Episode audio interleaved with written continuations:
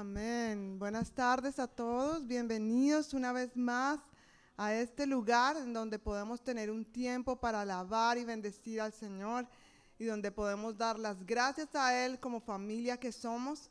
Y de verdad es una bendición que podamos estar juntos nuevamente aquí. Ya hoy el último domingo del verano. Oficialmente, el tiempo va pasando, ¿verdad?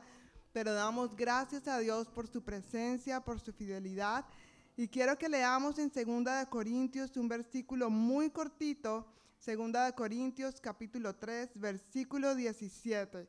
Y este versículo lo he tenido toda esta semana.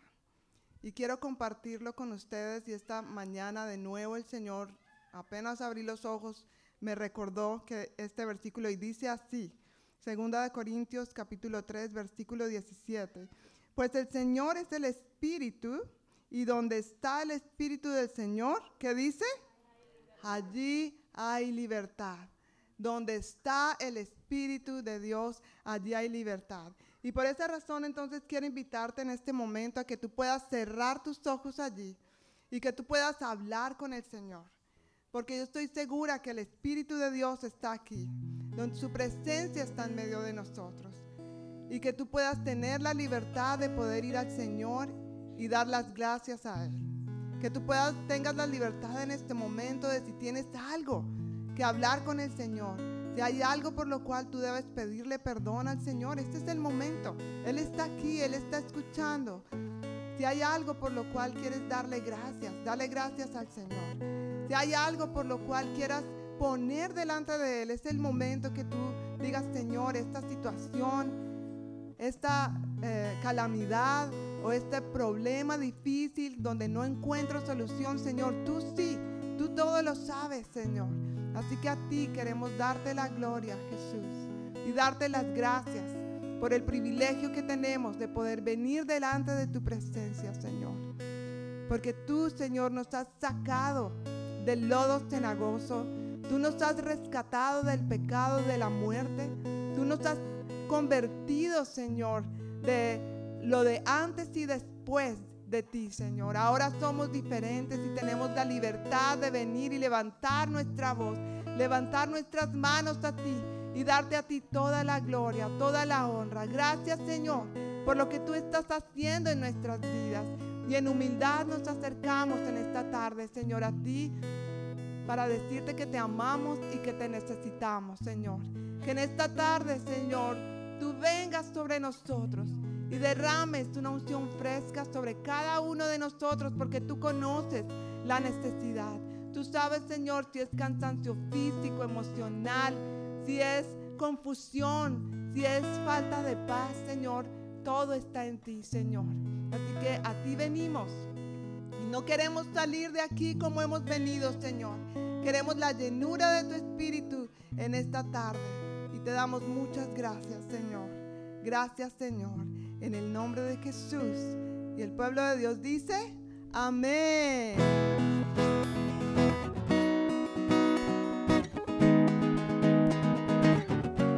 Vamos a cantar con todo nuestro corazón, a declarar que el Señor nos ha sacado de las cenizas. Amén.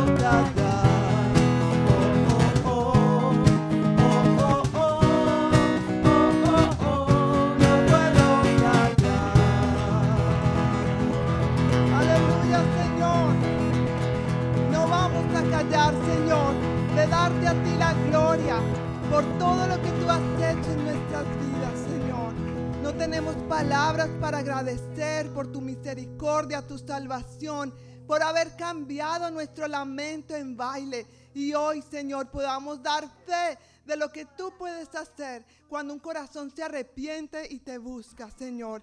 Gracias por tu sacrificio por nosotros en la cruz. Hoy te adoramos por esto, Señor, y te damos a ti la gloria en el nombre de Jesús.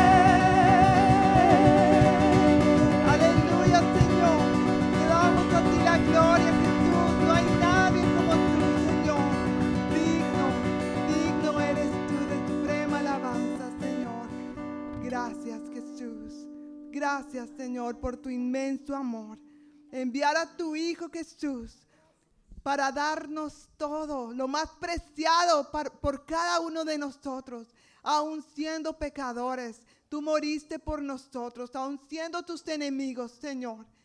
Por eso hoy queremos darte a ti lo mejor. Y para esto, Señor, necesitamos tu ayuda, porque nuestra naturaleza pecaminosa es egoísta. Queremos vivir para ti, pero nos jala el mundo, nuestra carne. Pero hoy, Señor, una vez más, queremos decirte con nuestras palabras que te amamos y queremos hacer tu voluntad. Queremos darte lo mejor, porque tú mereces lo mejor, Señor. Gracias, Señor.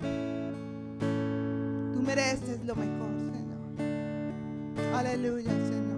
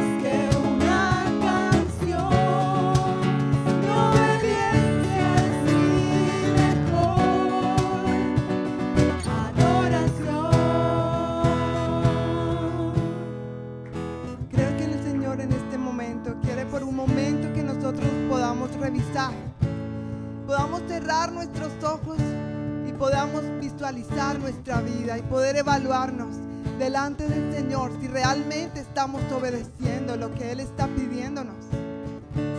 Cada uno de nosotros sabemos lo que Dios está hablando a nuestras vidas. Conocemos cuáles son las áreas de nuestra vida que necesitamos someter más y más al Señor.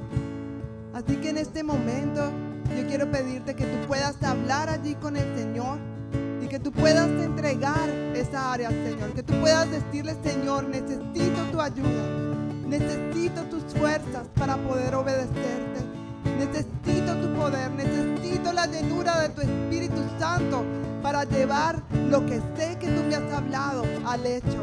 Quiero obedecerte, Señor, queremos obedecerte. Es la mejor ofrenda que podemos traer a ti, Señor.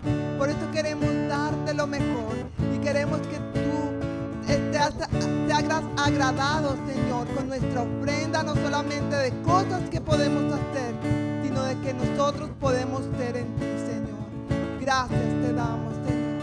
Gracias por tus fuerzas, gracias por tu gracia, gracias por tu poder, Señor. Por eso hoy queremos una vez más cantar esta canción diciendo.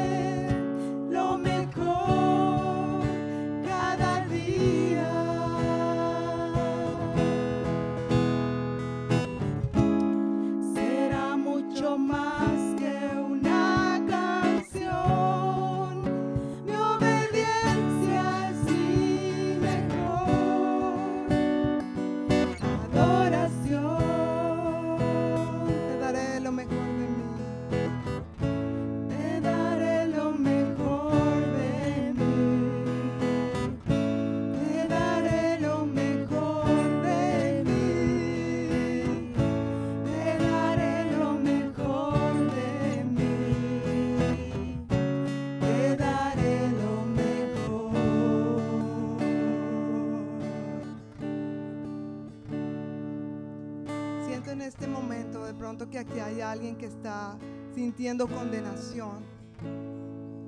Quizás esté sintiendo, Señor, yo no puedo. Lo he intentado muchas veces a darte lo mejor y te he fallado. Pero el Señor quiere que tú sepas ahora mismo. Y te está diciendo ahora, en mí no hay condenación. Descansa en mí, recibe mi perdón, recibe mi restauración, recibe la llenura de mi Espíritu Santo, porque es allí donde está mi paz. Es allí donde están mis fuerzas para hacer mi voluntad. Así que no recibas ninguna condenación porque esto no viene del Señor. Y que hoy puedas tener la libertad del Espíritu Santo para hacer la voluntad de Dios. Para amar al Señor con todo tu corazón y hacer lo que Él te está pidiendo. Ora allí por un momento. Habla con el Señor. Él está aquí escuchando tu oración. Él está aquí escuchando tu clamor. Él sabe tu dolor, Él sabe tu lucha. No te rindas. Recibe las fuerzas del Señor para hacer lo que Él te ha pedido hacer. Solo da el paso de fe, sé obediente, persevera, sé fuerte y valiente. Yo estoy contigo, dice el Señor. Gracias, Señor.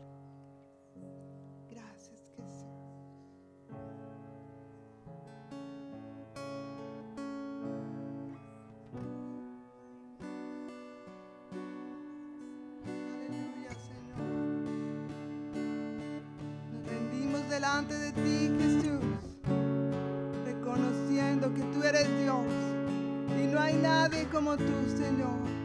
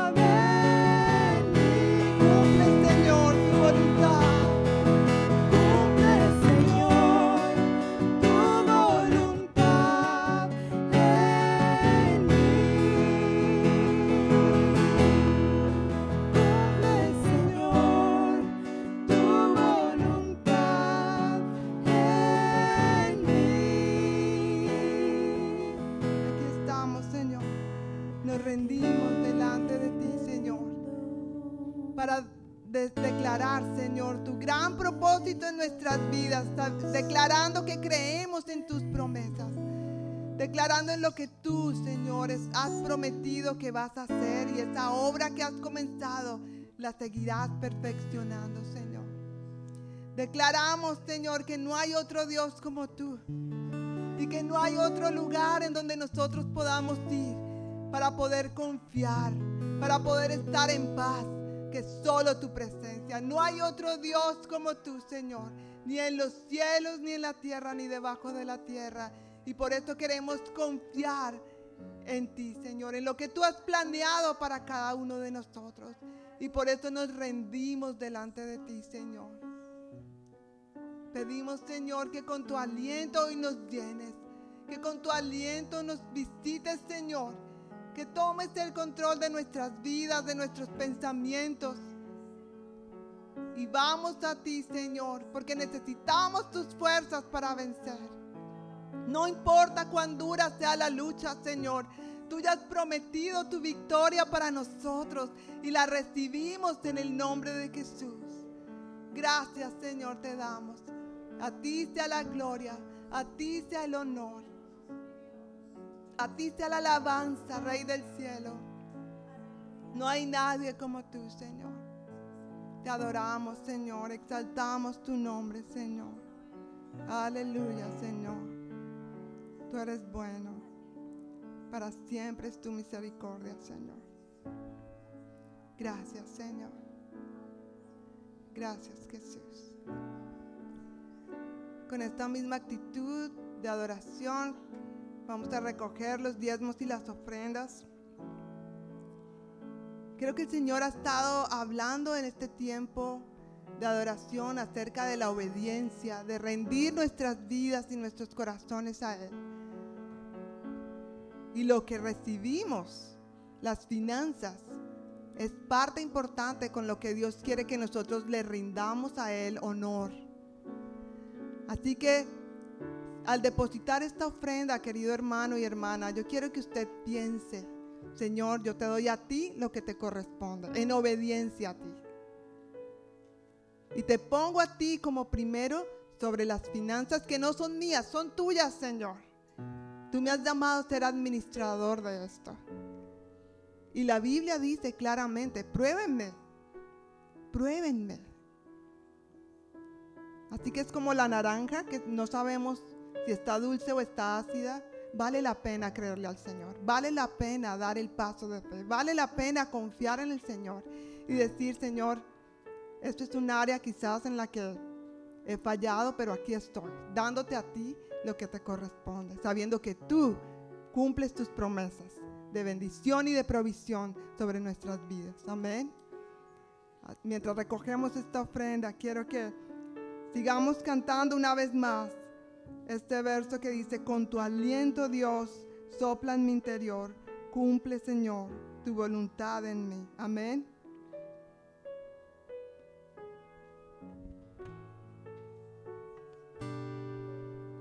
Con tu aliento,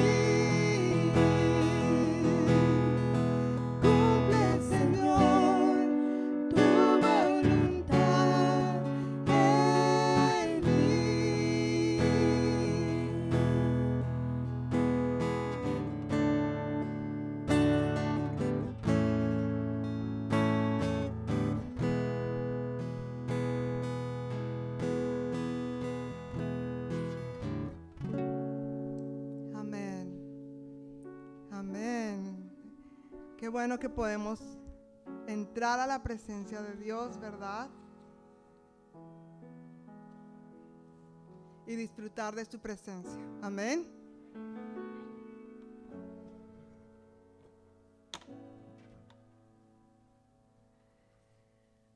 Eh, bueno, buenas tardes de nuevo a todos. El Señor les bendiga. Qué bueno verlos a todos. Cuando uno empieza, cierra los ojos y cuando uno los abre, el final de la alabanza está más lleno. Gloria a Dios. Qué bueno. Por favor, antes de seguir, yo quiero que mires a la persona o familia que está al lado. Por favor, dile bienvenido. Y quiero que le digas, qué bueno que estás aquí.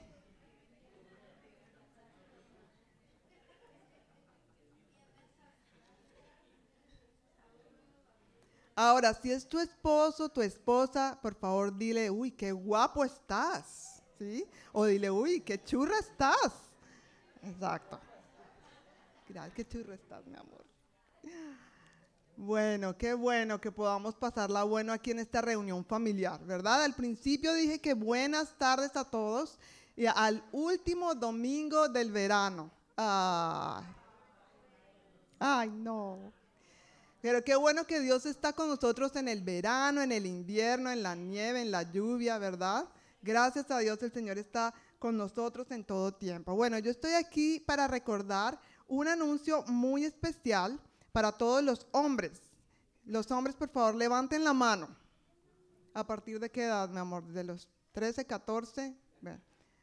Los hombres, preciosa, los hombres. los hombres. Ok. Entonces, para ustedes, quiero invitarles a una reunión de hombres. A mí me encanta cuando hacemos reuniones eh, que son o de hombres o de mujeres, porque allí podemos tocar temas que son muy específicos para nosotros. Así que cada vez que hemos tenido este tipo de reuniones han sido tiempos de mucha bendición.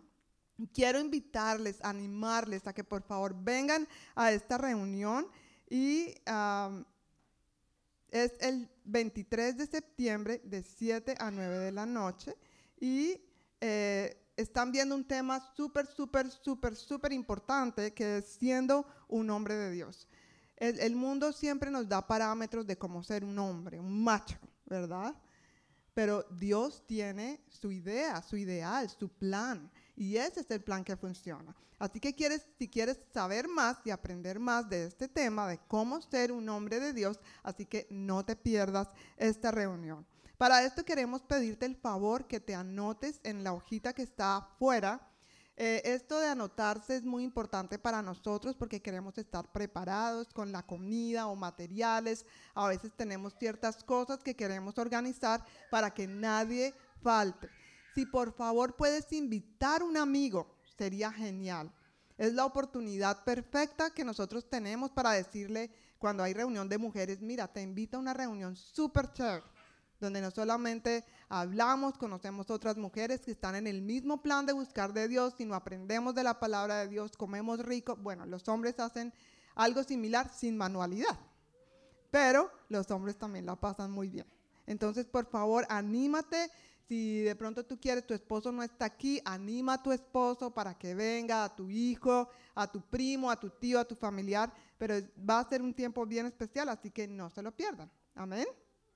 Bueno, entonces los dejamos en compañía del el pastor, mi esposito. Gracias, preciosa. Muy buenas tardes a todos nuevamente, que el Señor les bendiga. Bienvenidos a la congregación hispana de la Iglesia del Noroeste. Mi nombre es John Martínez, eh, permítame presentarme y veo algunas personas hoy por primera vez y quisiéramos darle la, bienvenida. Atrás, por favor, nos dan sus nombres. Rubén. María. María, bienvenidos, Rubén y María. Y luego aquí tenemos dos jovencitos, uno más joven que el otro, pero por favor. Mi nombre es Mario Reyes. Mario, Mario, bienvenido. ¿Y, el chiquitín? Mario Junior, bienvenido. Mario Junior. ¿Y por acá? Jamie. Jamie, bienvenida Jamie. Ok, bueno, ya por demás todos viejos conocidos, ¿verdad? ya todos. Bueno, Jonathan, bienvenido otra vez. Aquí, aquí damos bienvenida a la primera, la segunda, la tercera, la tercera. Eh, Carlita, ¿me haces un favor? ¿Le puedes bajar un poquitito al micrófono acá en los monitores? Gracias. Me, estoy escuchando demasiado a mí mismo acá. Entonces, gracias. Gracias a Dios por Carla, ¿verdad? Y todos los que sirven en el, en el sonido y hacen todo este trabajo arduo semana a semana. Pues ya con este anuncio que mi esposita compartió de la reunión de hombres, recuerden solamente por favor anotarse, se los agradezco inmensamente, estamos solo a cinco días de esto, entonces por favor anótense. No hacemos manualidad, pero vamos a ver Nacho libre, no mentiras. Para ver cómo es ser uno, no mentiras, no, no vamos a ver eso, pero anótense por favor. Y los chiquitines entonces de 3 a 11 años, pueden pasar a su clase de escuela dominical. Hoy van con tía Ana Gladys, tía Rina y tía Lupita. Los chiquitines entre 3 y 11 años van a su clase de escuela dominical. Allá ellos aprenden la palabra de Dios acorde a su edad, con juegos, dinámicas. No ayunan como nosotros, tienen merienda pero nosotros tenemos café y galletas. Eso es algo, eso es alguito. Ellos sí tienen manualidad, correcto. Pues antes de empezar, como habitualmente estoy haciendo, quisiera preguntar si todos recibieron a la entrada el boletín. Si, si alguien no tiene este papelito amarillo, hoy con un papel blanco extra en el medio, por favor levante su mano. Mi hermano Filiberto, mi hermano Dani, Mari, Choco, Dana, uy, varios hoy. Bueno, ¿y mi hermana Sabelia también? ¿No? Ah, ok, estaba saludando. Ah, bueno. ok, si no tienes este papelito, por favor, levanta tu mano para que ahí puedas ver en la parte de atrás es algo un poco de las informaciones sobre las reuniones que tenemos como iglesia y en el medio están las notas del sermón para que tú puedas seguir estas notas eh, y vayamos juntos en el orden de la prédica de este día. Pues en nuestra serie de enseñanzas que estamos viendo acerca de las prioridades, estamos hablando sobre las prioridades poniéndolas en orden, ¿verdad? Llevamos ya como tres meses en esto o más, cuatro meses yo creo, hablando acerca de las prioridades. Y el primer aspecto que hemos estado resaltando es primero lo primero. ¿Quién es primero? Dios. Amarás al Señor tu Dios, gracias, con todo, todo, no una partecita, no a veces, no este rincón, con todo tu corazón, toda tu mente, toda tu alma y todas tus fuerzas. Ojalá tenga más fuerzas que yo. Pero Dios debe ser lo número uno, el centro de nuestra vida, rendirnos a Él como lo estábamos cantando en el día a día, darle lo mejor en el día a día. Él, ha dado lo mejor por nosotros. Entonces, no esperemos corresponderle menos de ahí al Señor. Démosle lo mejor en todo lo que somos, decimos, hacemos, pensamos, soñamos y anhelamos. Luego, hablando del segundo aspecto acerca de las prioridades, empezamos a hablar sobre la familia. Cuando ponemos a Dios en el trono, en el lugar que le corresponde a Él, las demás piezas del rompecabezas empiezan a encajar en su lugar. ¿verdad? No, tenemos que esforzarnos mucho, no tenemos que hacer malabares. Simplemente empezamos a poner a Dios en primer lugar y a partir de ahí aprendemos a poner todo lo demás en su respectivo lugar. En cuanto a la familia, hemos visto que Dios creó a la familia. ¿Sí sabían eso? Dios creó la familia, por si acaso, por si acaso. Hemos hablado de cómo conducirnos en la relación matrimonial entre el esposo y la esposa. Hemos hablado de cómo conducirnos en la relación entre padres e hijos. Y por supuesto, un tema tal vez no muy agradable y más bien doloroso, pero vimos qué dicen las escrituras respecto al divorcio, ¿no es cierto? El domingo pasado tal vez no hubo muchas sonrisas y yo estaba aquí asustado, pendiente de salir por la puerta de emergencia, corriendo lo más pronto posible. Pero son de esos temas que aunque son incómodos, están en la escritura y tenemos que hablarlos, ¿verdad? Entonces, eso es lo que hemos visto hasta ahora en cuanto a la familia. Todavía tenemos algunas más para hablar sobre la prioridad de la familia, pero antes de continuar, quisiera poner este tiempo una vez más en manos del Señor y vamos a hacer una pequeña actividad para empezar. ¿Está bien? Vamos a hacer manualidad. ¿Me, siguen la idea? ¿Sí? ¿Sí? ¿Sí? ¿Me siguen la corriente? Ok, gracias, gracias. Pues Señor, muchísimas gracias nuevamente por este día. Señor, este es el día que tú has hecho. Tu palabra dice, me alegraré y me gozaré en él. Reconocemos que por tu gracia estamos aquí, en este lugar, reunidos en tu nombre, porque te necesitamos, Dios. Queremos ser más como tú, queremos aprender más de ti. Así que por favor, háblanos, Dios. Tú eres un Dios que hablas. Nos disponemos en espíritu, alma y cuerpo y pedimos que toda distracción, toda preocupación, todo pensamiento que nos quiera distraer de lo que tú tienes para nosotros hoy, no prevalezca sobre lo que tú has establecido para nosotros en esta hora, Señor. Te amamos, bendecimos tu nombre y te agradecemos por renovar hoy nuestras mentes y ayudarnos a ser más y más a tu imagen y semejanza. En el nombre de Jesús. Amén. Amén. Ok, además de sus notas del sermón, todos recibieron un lindo corazón. ¿Sí? ¿Sí ¿Todos tienen este papelito también? Necesito que todos tengan esto. El que no lo tenga no sale. No, mentiras. Yo, yo, yo no soy el, eh, el, artista de mi familia, así que es un corazón bien sencillito. La, la, artista de mi familia es mi esposa y mi hija. Yo me muevo en otras áreas, pero un corazoncito sencillo, la forma de un corazón. Todos lo tienen, ¿verdad? Ok, yo voy a pedirles un grandísimo favor y necesito que todos sin excepción, desde el más chiquito hasta el más grande, participemos. ¿Está bien? Bueno, al frente en la banca creo que hay un lápiz. Si, no tienen lápiz o lapicero con que escribir, por favor levante su mano, que hasta lapicero trajimos, vinimos preparados. ¿Alguien necesita lapicero o lápiz? ¿No? ¿Todos tenemos? Perfecto. Entonces, en ese corazón, tú vas a hacer un dibujito de algo que te identifique, un dibujito, no algo que ocupe todo el corazón, sino un pedacito del corazón. Por ejemplo, yo voy a poner eh, una, una cruz, ¿sí? Yo puse una cruz. Eso es mi, mi, dibujito que me va a identificar a mí en esta dinámica. Entonces, haz una estrella, haz una flor, haz el sol, haz la luna, una herramienta, ¿no es cierto? Eh, tu carro, lo, lo que sea que tú quieras hacer. Un pincel, si te encantan los zapatos, los zapatos. Eso sí, no te vayas a tardar mucho. Algo ahí a la, a la carrerita, porque necesitamos todos ir a la par. Si quieres hacer una cruz, al igual que yo, pues haz una cruz. Listo, ya todos terminaron su obra de arte.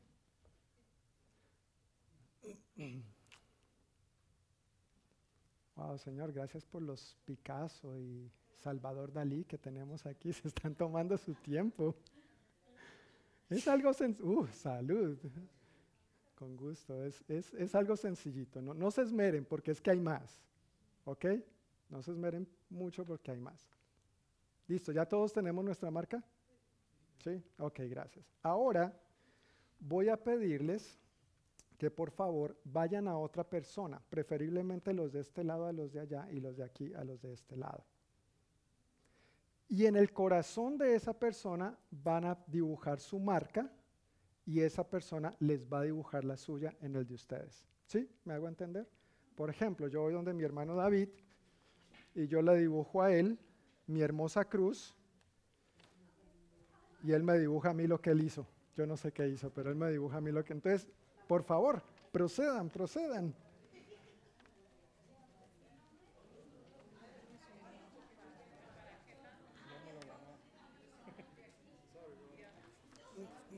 Gracias, mi hermano.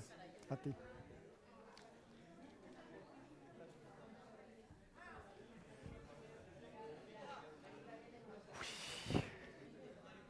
No, hay premio, no hay premio, no es una competencia.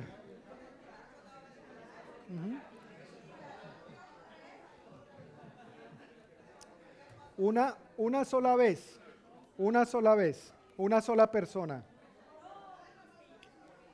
una sola vez.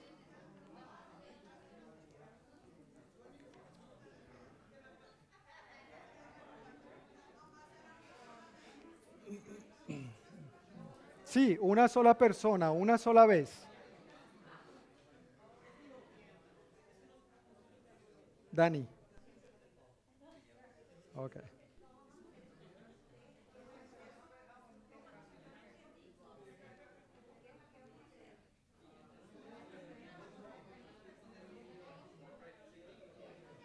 Maggie, tú le pintas tu imagen, tu dibujito a una persona y esa persona te pinta el suyo a ti. Y es todo, sí. Uno solo. Uno solo. Tal vez con firma vale más. Si firma ahí Salvador Dalí. ¿Listo? Entonces todos tenemos en este momento dos imágenes en el corazón, ¿verdad? Todos tenemos dos, la nuestra y la que... Uy, Mari tiene tres, vea, Mari se me adelantó. Todos tenemos dos imágenes, ¿verdad? La, la propia y la que la otra persona pintó en nuestro corazón. ¿Correcto? Ok, el último paso en esta importante serie de actividades. El último paso. Nuevamente vamos a dirigirnos ahora a otra persona, a una persona diferente, a una persona diferente. Y en el corazón de esa persona vamos a pintar las dos imágenes que están en nuestro corazón y esa persona nos va a pintar en el nuestro las dos imágenes que tiene en el suyo. Entonces al final terminaremos con cuatro imágenes. ¿Está bien? Ok.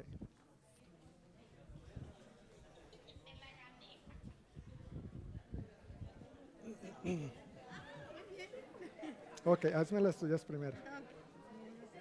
Y luego yo. Ok, eso pongámonos aquí. Yo te hago esto.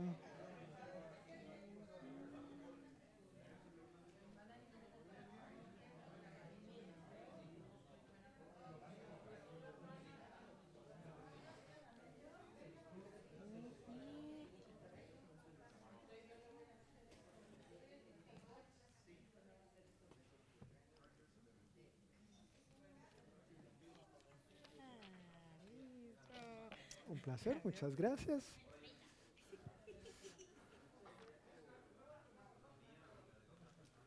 Bien.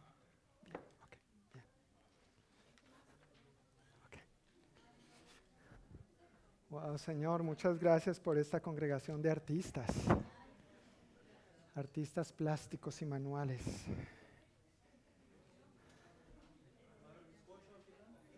Pastel. Al final hay café para el ganador. y café de premio de consolación también. Café y galletas, gracias. Ok. Me acaban de informar por aquí que hay más galletas también, por si acaso. Listo, entonces todos terminamos con cuatro dibujitos en nuestro corazón, menos mi hermana Mari. ¿Cuántos? Cinco, ok. Mari quedó con cinco. Ok, bueno, está bien. Por favor, cuiden su corazón. No lo vayan a perder. Guarden su corazón. Porque de él mana la vida. No lo vayan a perder. Lo vamos a necesitar más tarde. ¿Ok? No lo vayan a perder. Es más, si quiere escríbale su nombre por si alguien se lo ve. Uy, el de él está más bonito. Póngale su nombre por si acaso. Márquelo. Ok, bueno, pues muchas gracias por prestarse a estas ideas. Se dice que para encontrar al príncipe azul hay que besar muchos sapos.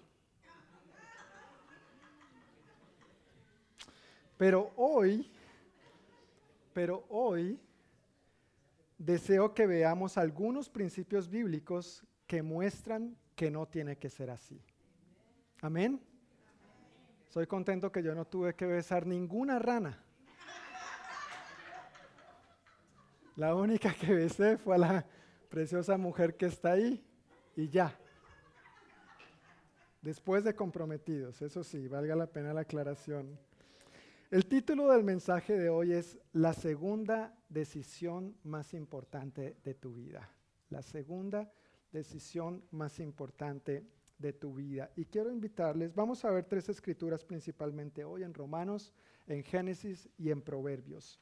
Así que con la primera que vamos a empezar es en Romanos capítulo 12, versículo 2. Si no tienes una Biblia, quieres usar una, bien puedes usar una de las que están frente a ti. Está tanto en inglés como en español. Y estamos en la página 1696.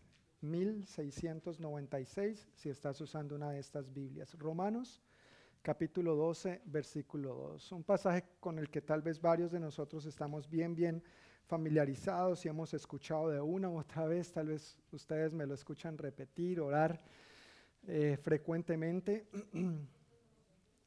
Pero dice si el apóstol Pablo en su carta a la iglesia en Roma, capítulo 12, versículo 2. ¿Estamos ahí? No imiten las conductas ni las costumbres de este mundo. Más bien, dejen que Dios los transforme en personas nuevas al cambiarles la manera de pensar. Entonces, aprenderán a conocer la voluntad de Dios para ustedes, la cual es buena, agradable y perfecta. La voluntad de Dios para nosotros es qué? Buena, agradable y perfecta.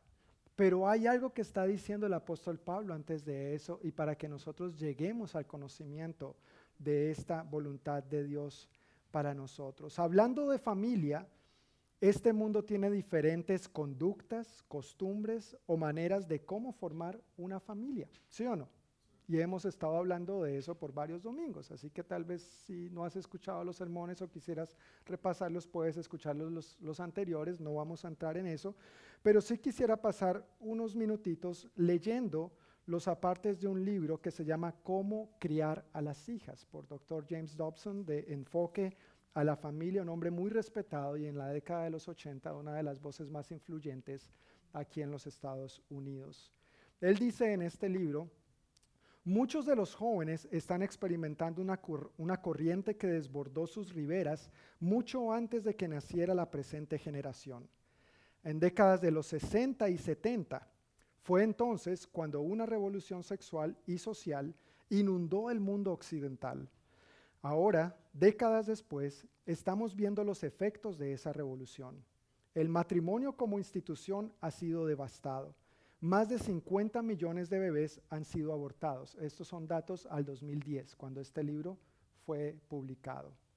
La violencia ha aumentado en proporciones astronómicas, las enfermedades transmitidas sexualmente están muy extendidas y el abuso de drogas todavía abunda. Las creencias apasionadas y las convicciones de esa revolución no solo han sobrevivido, sino que hoy permanecen grabadas en el pensamiento culturalmente aceptado.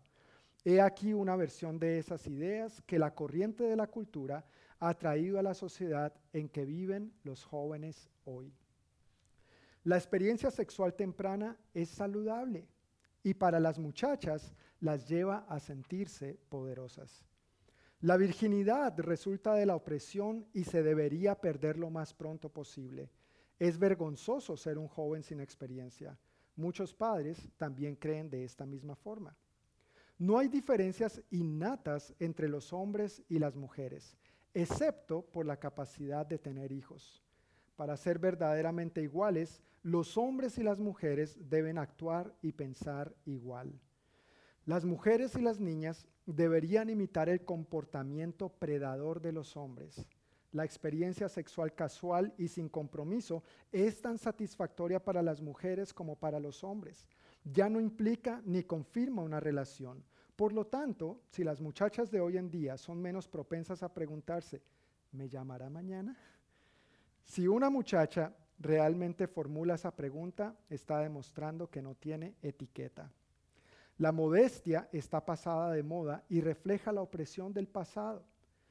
Algunos comportamientos que hubieran escandalizado a las generaciones anteriores, ahora no, ahora no hacen ni siquiera levantar una ceja.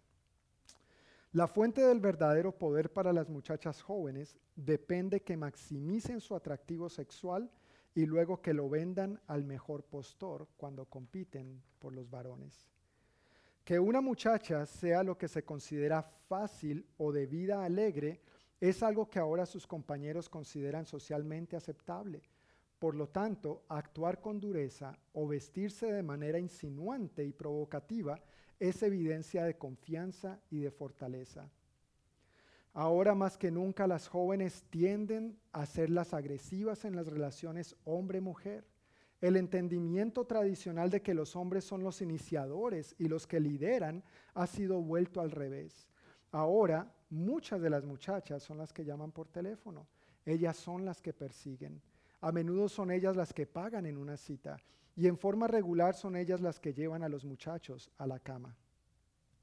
La homosexualidad, la bisexualidad y la heterosexualidad se consideran moralmente equivalentes. Simplemente representan estilos de vida diferentes entre los cuales se puede elegir. El romance ha perdido su popularidad. No hay razón para que un hombre galantee a una mujer si le ofrecerá favores sexuales antes de que los dos hayan desarrollado una amistad. Menos parejas dicen de todo corazón las palabras, te amo. Las citas tampoco están de moda en la mayoría de los casos. Las nuevas relaciones se basan en el sexo casual, relaciones de una noche repetidas muchas veces. Durante siglos, en la mayoría de los países occidentales, lo que se llama concubinato o vivir en pecado era considerado algo muy malo. Ahora se usan términos neutros moralmente tales como vivir juntos o formar parte de una pareja estable. Es una regla de vivienda que no causa controversias ni tiene implicaciones morales.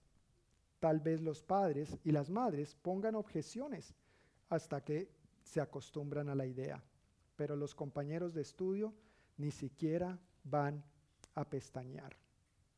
¿Cómo criar a las hijas? Dr. James Dobson en su capítulo 14 llamado La corriente de la cultura. Interesante. Eso fue escrito hace 10 años, pero todo eso empezó a ocurrir, como él bien lo menciona, desde esta revolución sexual en la década de los 60 y los 70 y de lo cual nosotros somos testigos de sus efectos hoy en día. Podemos darnos cuenta que esto que acabo de leer es un claro reflejo de cuáles son las conductas y costumbres de este mundo cuál es la corriente de este mundo, cuál es la cultura de este mundo. Pero Romanos 12:12, en lo que acabamos de leer hace unos minutos, es una excelente escritura que arroja luz al respecto y claramente nos dice qué no hacer, qué sí hacer y cuál es el resultado de ello. En primer lugar nos dice el apóstol Pablo, no imiten las conductas ni las costumbres de este mundo. Jesús muy claramente en el Evangelio de Juan dijo que nosotros vivimos en este mundo, pero no somos de este mundo. ¿Sabías los extraterrestres si existen? Somos nosotros los que hemos entregado nuestra vida a Cristo. Vivimos en este mundo, pero no somos de este mundo, no pertenecemos a este mundo, así que no imitemos las conductas ni las costumbres de este mundo. Dice que en lugar de eso, más bien, dejen que Dios los transforme en personas nuevas al cambiarles la manera de pensar. Dejar, dar permiso, permitir, es nuestra responsabilidad. Dios no nos obliga, ni Dios nos amenaza, ni Dios nos va a forzar, ni nos va a torcer el brazo. Nosotros tenemos que dejarle a Él hacerlo. Ahora, cuando se lo dejamos, cuando le damos el permiso, transformar le corresponde a Él. Tú y yo no podemos transformarnos a nosotros mismos. El esposo no puede transformar a la esposa ni la esposa al esposo. Un peso menos de encima. Ni los padres a los hijos. El único capaz de transformar es Dios cuando el ser humano lo deja, se lo permite, le da el permiso. Ahora es interesante, Dios siendo Dios requiere tu permiso y el mío.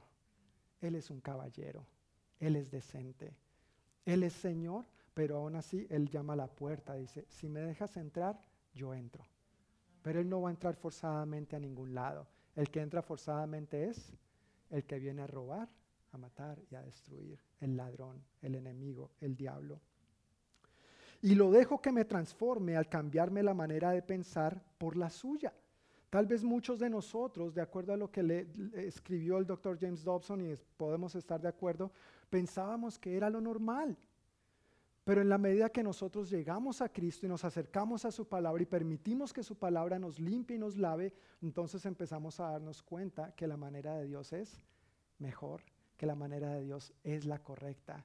Cuando nosotros empezamos a dejar a un lado nuestras propias conductas, nuestros propios pensamientos, nuestras propias ideas y empezamos a adoptarlas de Dios, entonces Dios empieza a transformarnos en nuestra manera de pensar. Reconozco las palabras de una persona que en su época fue un líder en mi iglesia en Colombia.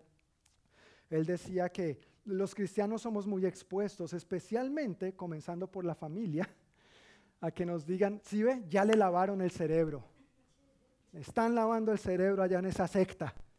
¿No es cierto? Porque se, se refieren a secta como si todo fuera igual. Y él decía que a veces uno se pone a la defensiva y uno empieza como a, pelear y a defenderse. Y uno debería decir, sí, sí, si viera que me lo están lavando bien porque bien cochino que lo tenía. Y la palabra de Dios me la está lavando. Amén. En ese sentido es bueno un lavado de cerebro. En ese sentido solamente, aclaro, ¿no? no en otro, solo en ese sentido. Entonces el resultado, dice el apóstol Pablo, aprenderán a conocer que la voluntad de Dios es buena, agradable y perfecta. Cuando no imito las conductas ni las costumbres de este mundo y más bien dejo que Dios me transforme en persona nueva al cambiarme mi manera de pensar, voy a comprobar, dice otra versión, Así comprobaréis que la voluntad de Dios es buena, agradable y perfecta. Mi esposa puso un buen ejemplo hace un momento con una naranja y dijo, ¿cómo sé si la naranja es dulce, ácida o insípida, si es buena o no? Probándola, no, no hay otra manera. Pueda que se vea muy bonita por fuera, pero mientras yo no la parta y no la... ¿No es cierto? no sabré si es buena o no. La manera de nosotros comprobar que la voluntad de Dios es buena, agradable y perfecta es probándola, es haciéndola, es dando el paso de fe, caminando en ella y viviendo de acuerdo a ella. Entonces ahí es donde vamos a poder decir, Dios tiene la razón. Dios siempre tiene la razón. Su voluntad es buena, agradable y perfecta. Buena, agradable y perfecta. Yo quiero vivir más en esa voluntad. Y yo sé que tú también. Y parte de eso es por lo que estamos aquí. ¿Sí o no? ¿Amén o no? ok, gracias, gracias. Vamos ahora a la segunda escritura que tengo para hoy en Génesis capítulo 2. Génesis capítulo 2, vamos a leer versículos 15 al 25. Si, te, si has estado aquí en los domingos anteriores, habrás podido darte cuenta que esta escritura la hemos mencionado varias veces y la hemos visto, la hemos abarcado desde diferentes ángulos, desde diferentes perspectivas. Bueno, hoy hay una nueva perspectiva. Génesis 2, 15 al 25. ¿Estamos ahí? Dice así la palabra de Dios. El Señor Dios puso al hombre en el jardín de Edén para que se ocupara de él y lo custodiara.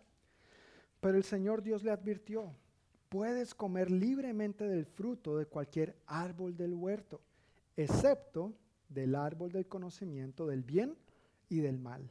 Si comes de su fruto, sin duda morirás. Después el Señor Dios dijo, no es bueno que el hombre esté solo. Haré una ayuda ideal para él. Gracias, Señor. Gloria a Dios. Dios es bueno, ¿sí ve? Su voluntad es buena, agradable y perfecta. Versículo 19. Entonces el Señor Dios formó de la tierra todos los animales salvajes y todas las aves del cielo. Los puso frente al hombre para ver cómo los llamaría. Y el hombre escogió un nombre para cada uno de ellos. Puso nombre a todos los animales domésticos, a todas las aves del cielo y a todos los animales salvajes. Pero aún no había una ayuda ideal para él.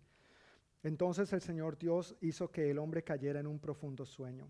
Mientras el hombre dormía, el Señor Dios le sacó una de sus costillas y cerró la abertura. Entonces el Señor Dios hizo de la costilla a una mujer y la presentó al hombre. Al fin, exclamó el hombre, esta es hueso de mis huesos y carne de mi carne. Ella será llamada mujer porque fue tomada del hombre. Esto explica por qué el hombre deja a su padre y a su madre y se une a su esposa y los dos se convierten en uno solo. Ahora bien, el hombre y su esposa estaban desnudos, pero no sentían vergüenza. Recuerda que esto pasa, en otras versiones dice, por tanto, dejará el hombre a su padre y a su madre, no por tonto. Por tanto, dejará el hombre a su padre y a su madre, se unirá a su mujer y los dos serán una sola carne, un solo ser. Esta historia es bien bonita. Cuando uno viene leyendo el Génesis se da cuenta de que Dios creó todo cada día de la creación. Concluye diciendo que Dios vio que era bueno en gran manera. Otras versiones dice, y Dios vio que todo era muy bueno. Llegó el séptimo día, descansó. Luego Génesis 2 nos da un más detallado relato de lo que fue la creación y tiene algunos eh, aparte de lo que acabamos de leer, los versículos eh, previos a lo que acabamos de leer nos muestra que Dios se esmeró en lo que conocemos como, o ya se llama el jardín del Edén, y, y preparó eso con tanto detalle, con tanto esmero para poner ahí a quién? Al hombre, a Adán, ¿no es cierto? Y una vez estaba allí Adán, pues empezó lo que acabamos de leer. Respecto a este punto yo quiero mencionar, la corriente de este mundo dice que debemos experimentar, probar y despertar sensaciones, especialmente en el área de las relaciones y la sexualidad. ¿No es cierto? Vivimos constantemente bombardeados y en la televisión hasta para vendernos una caja de fósforos nos ponen a una mujer en la menor cantidad de ropa posible, por ejemplo. Uno no sabe si el producto es la caja de fósforos o tristemente la mujer. Y se denigra la creación de Dios. Especialmente en el área de las relaciones y la sexualidad, el mundo nos incita mucho a experimentar, probar y despertar sensaciones. El mundo sugiere que entre más experimentados y recorridos, mejor será la experiencia. Pero ¿cuántos saben que cuando uno compra un carro, por ejemplo, uno lo quiere menos recorrido. Pero parece que en esa área, entre más recorrido y con más experiencia, el mundo dice mejor. No es así. Y en Adán lo vemos claramente. Adán hizo dos cosas antes de llegar al matrimonio. Él primero se ocupó de lo que Dios le había encargado. ¿Qué hizo, ¿Qué hizo Adán en primer lugar? Ocuparse de lo que Dios le había encargado. Y lo segundo que hizo Adán fue dormir. Vamos a ver esto de qué se trata. Versículos 15, 19 y 20 quiero leerlos nuevamente para enfatizar esto que estoy diciendo.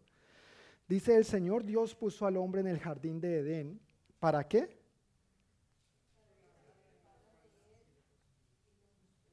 Gracias, para que lo labrara o para que se ocupara de él y lo custodiara.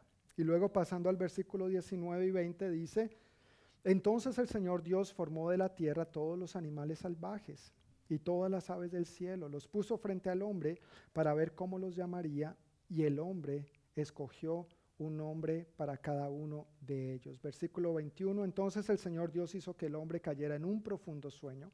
Mientras el hombre dormía, el Señor Dios le sacó una de sus costillas y cerró la abertura. E, es interesante este relato porque Dios crea todo este maravilloso lugar para Adán y Dios dice, no es bueno que el hombre esté solo, haré una ayuda idónea para él.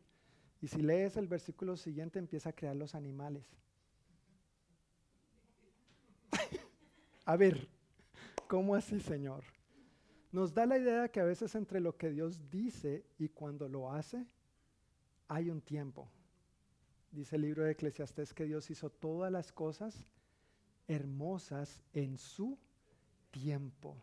Y antes de llegar a ese versículo está diciendo que hay un tiempo para todo. Hay un tiempo para esto, un tiempo para aquello, un tiempo para lo otro, un tiempo para aquí, para allá. Pero una de las cosas que Adán hizo fue ocuparse de lo que Dios le había encargado. ¿Qué le encargó Dios?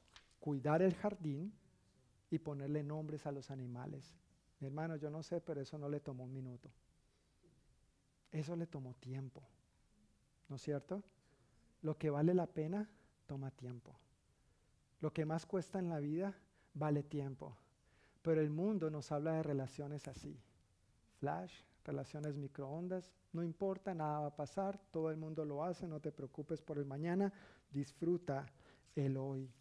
Cuando en realidad debemos seguir, por supuesto, el consejo bíblico. Adán estaba ocupado haciendo lo que Dios le había pedido que hiciera. Él estaba haciendo la voluntad de Dios en tiempo y lugar.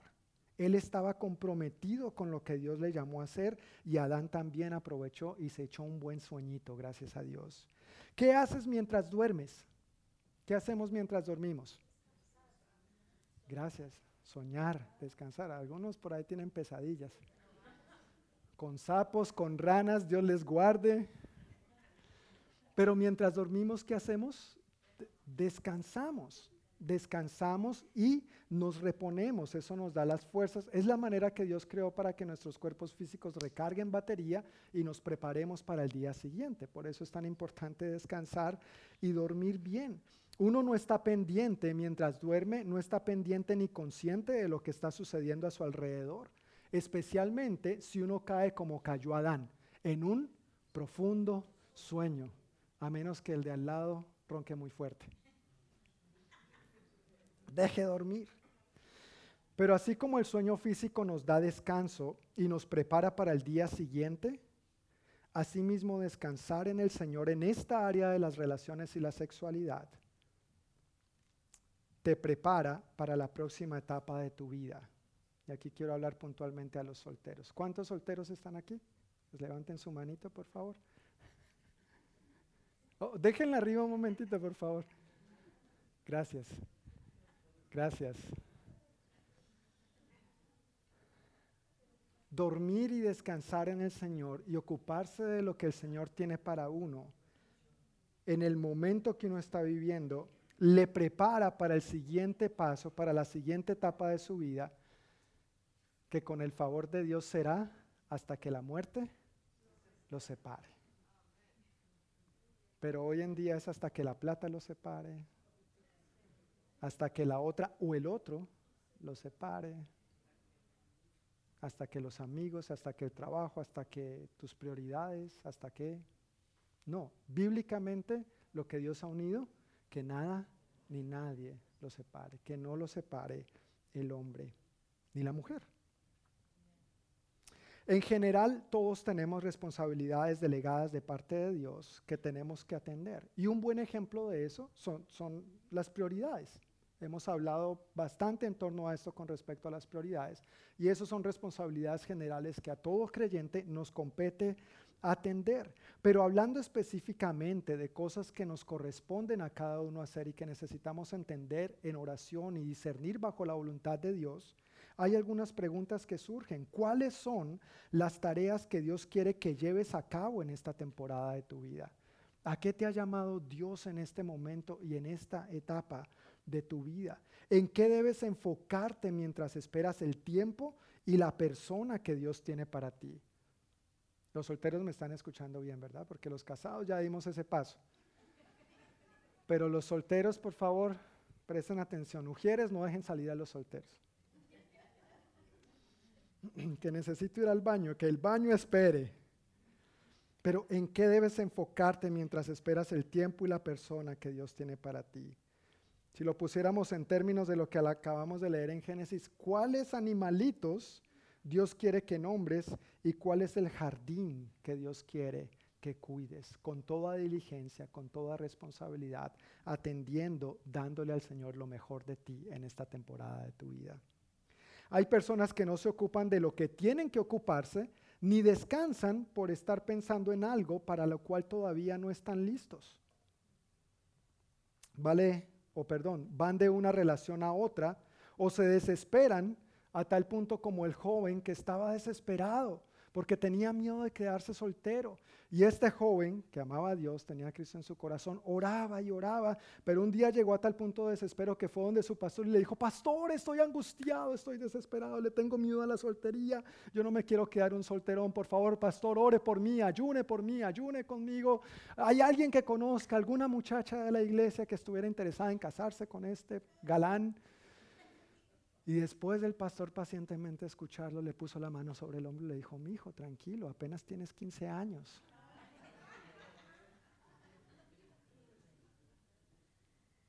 ¿Estás atendiendo tu escuela?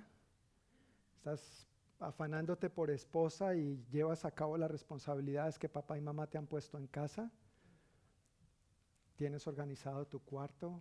¿Cumples tu palabra? ¿Administras responsablemente lo que tus papás te confían? ¿Tienes buenas relaciones de amistad?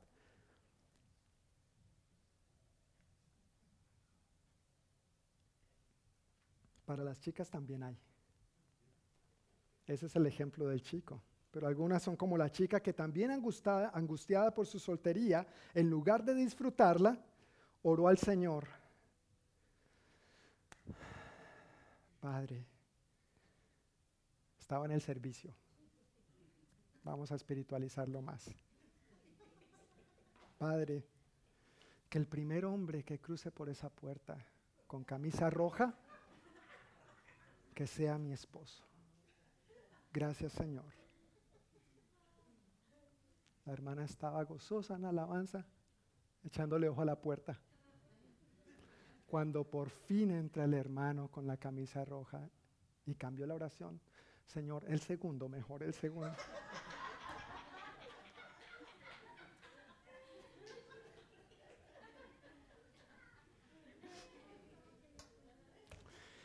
A veces le pedimos ciertas señales al Señor que, bueno, no debería uno jugar de esa manera con algo tan serio que es la segunda decisión más importante de la vida. También es una buena oración de los padres por sus hijos. ¿Quiénes somos padres aquí? Uf, vea, buenas manos levantadas. Es una buena oración, padres, que nosotros digamos, Señor, mientras mis hijos no estén listos para dar este trascendental paso, que se ocupen de hacer tu voluntad de cumplir sus responsabilidades con excelencia, que aprendan que las medias no se tiran en el pasillo, que van en el lugar de la ropa sucia, que duerman y que descansen en ti. Esa es una buena oración que nosotros los padres debemos hacer por nuestros hijos. ¿Cuántos dolores de cabeza, no solamente los hijos, sino los padres, nos evitaríamos si oráramos de esa manera y guiáramos a nuestros hijos de esa manera? Ahora, tal vez muchos de los adultos aquí tomamos decisiones anteriormente no muy guiadas por la palabra de Dios, pero como he estado afirmando una y otra vez durante esta serie de enseñanzas acerca de las prioridades y puntualmente de la familia, recuerda que en el Señor hay gracia hay perdón, hay borrón y cuenta nueva. Podemos entregar a Él nuestras vidas, recibir su perdón, su gracia nos limpia, su palabra nos transforma y lava nuestras mentes. Entonces ahora pongámonos de acuerdo con Él para vivir conforme a su voluntad.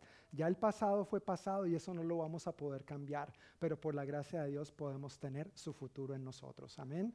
Entonces, vivamos en esa verdad, vivamos en su amor, vivamos en su perdón, pero también los adultos y los que somos padres tenemos la responsabilidad entonces de pasar esto a nuestras generaciones, no solamente a los hijos, pero sembrar la buena semilla en ellos de tal modo que vaya de generación en generación. No queremos que nuestros hijos pasen esos dolores de cabeza. Tal vez varios de los adultos aquí están pensando, bueno, yo no estoy muy orgulloso de cómo fue mi vida antes de Cristo. Y yo viví muchas de esas cosas, viviendo la vida loca, viviendo de aquí para allá, haciendo y deshaciendo, pero gloria a Dios que hoy estás en Cristo. Gloria a Dios que hoy tienes un testimonio para compartirle a tus hijos y decirles porque lo he probado, porque probé la naranja y aquella me supo amarga. En el momento me gustó, pero después me di cuenta que era amarga, que era vacía, que era insípida, que no tenía valor ni sabor y ahora probé la verdadera y no la cambio por nada. Mi hijo, no cambies a Cristo por nada. Amén. No cambies a Cristo por nada. Proverbios 4:23 es nuestra última escritura de esta noche.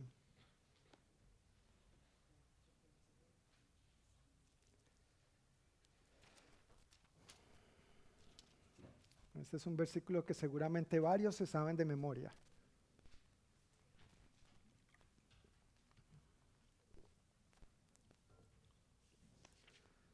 Sobre toda cosa guardada, ¿guarda qué? Tu corazón. ¿Tienen su corazoncito ahí? Sí, a ver, déjenmelo ver. No, no, el, no, el, no el órgano, ¿no? El del papel, el del papel, por si acaso. No lo vayan a tomar literal, ok, ahí tienen su corazón. Muy bien, muy bien.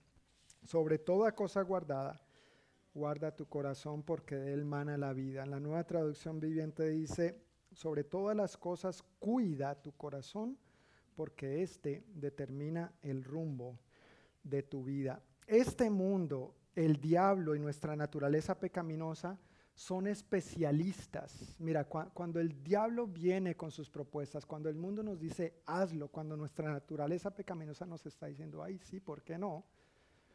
Es especialista, estos son especialistas en maximizar el placer y son especialistas en minimizar las consecuencias.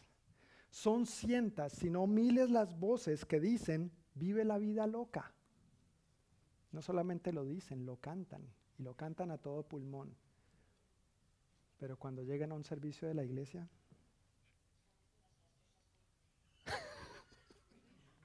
a veces esas cosas pasan también. Se activa Siri y ese tipo de cosas.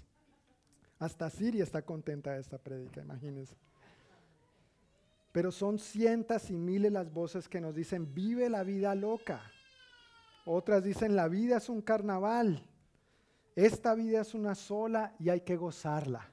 Precisamente porque esta vida es una sola y hay que gozarla, hay que vivirla y gozarla en el Señor porque Él es el dador de la vida, Él es el legítimo creador de cómo todo esto funciona. Si hay alguien que sabe cómo se vive y se goza esta vida, se llama Dios, el creador de la vida, el dador de la vida. Debemos seguir su consejo, aquí está su manual, por amor nos dejó instrucciones, no para cohibirnos, no para encerrarnos, no para encadenarnos y decir, ay, qué aburrida es la vida con Dios. No, la mejor vida que yo personalmente he vivido es la vida de la mano de Dios y no la cambio por nada no la cambio por nada. No hay nada mejor que este mundo, ni el diablo ni mis deseos de mi naturaleza pecaminosa puedan satisfacer, suplir o reemplazar por lo que Dios es y lo que Dios hace. Dios es lo mejor. Dios es lo mejor. Precisamente porque esta vida es una sola y hay que gozarla, se vive y se goza verdaderamente en el Señor y por eso Él nos aconseja sobre toda cosa guardada, guarda tu corazón porque de él mana la vida, de él fluye la vida. Guardar tu corazón tiene que ver con evitar las distracciones, tener cuidado de las cosas del Señor y agradarlo a Él. En Primera de Corintios 7 el apóstol Pablo trata los asuntos del matrimonio, la soltería. Eh, ahí están las escrituras, no vamos a entrar en detalle, pero te aconsejo que ojalá lo puedas leer más en detalle en tu casa. Es muchísima información para tratar de condensar en 45 minutos o una hora, pero ojalá puedas apartar tiempo para leer estas escrituras. Ahí el apóstol Pablo menciona, mira, ojalá todos se quedaran como yo. Pablo era soltero. Yo dije, te reprendo, no mentiras. Ojalá todos se quedaran como yo. Pero él explica las razones, ¿no es cierto? Y claro, unos tienen la gracia, el llamado de Dios del celibato. Gloria a Dios, yo no lo tengo. Pero, hay los que lo tienen y, y, gloria a Dios por ellos también. Pero él claramente dice, lo que pasa es que el soltero tiene cuidado de las cosas del Señor. Ahora, los casados no es que no tengamos cuidado de las cosas del Señor, sino que es que él agrega, lo que pasa es que ahora, además de tener cuidado de las cosas del Señor, el caso del esposo tiene que tener cuidado de la esposa. La esposa tiene que tener cuidado del esposo. Y cuando lleguen los hijos, mis hermanos, hasta ahí llegó el sueñito hasta tarde, ¿verdad? Hasta ahí llegó a dormir tranquilos y la noche entera, ¿no es cierto? Y algunos de ustedes que tal vez ya tienen hijos en una edad donde empiezan a salir solitos, tal vez vuelven a pasar esas noches de desvelos. Entonces, en ese sentido, el apóstol Pablo dice que es mejor quedarse soltero, uno evita las distracciones y tiene cuidado de las cosas del Señor y de cómo agradarlo. Mientras una persona está sin casarse, es la mejor temporada de su vida para invertir en el Señor. Es la mejor temporada, uno está, lleno de vitalidad, uno no tiene distracciones, uno no tiene mayores responsabilidades, uno puede invertir tiempo, recursos, dones, talentos, no que como casado no, pero ya cuando uno se casa y conforma familia, la familia también es una prioridad. ¿no es cierto? No para que compita con Dios, vamos a servir a Dios de otra manera, se van a ver unas dinámicas diferentes, pero como soltero uno puede invertir todo, completamente todo en el Señor. Guardar tu corazón tiene que ver con esperar en el Señor el tiempo y la persona que Él tiene para ti. No, gracias mi hermano David, pero estaba esperando, estaba esperando eso de los solteros. Guardar tu corazón tiene que ver con esperar el tiempo y la persona que Dios tiene para ti. Gracias. Otra casada, vea, si ve ningún soltero.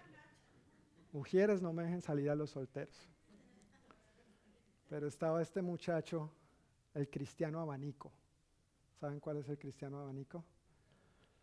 el soltero que está como un abanico para un lado y para el otro. Esa es, esa es, esa es, esa es, esa es, esa es, esa es. Hermano, tranquilo, tranquila. Espera el tiempo y la persona que Dios tiene para ti.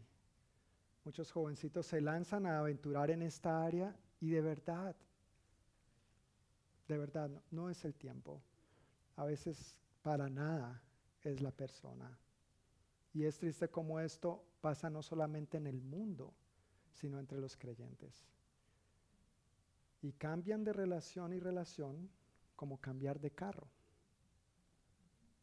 No voy a exagerar como cambiar de ropa interior, eso se ve más bien en el mundo.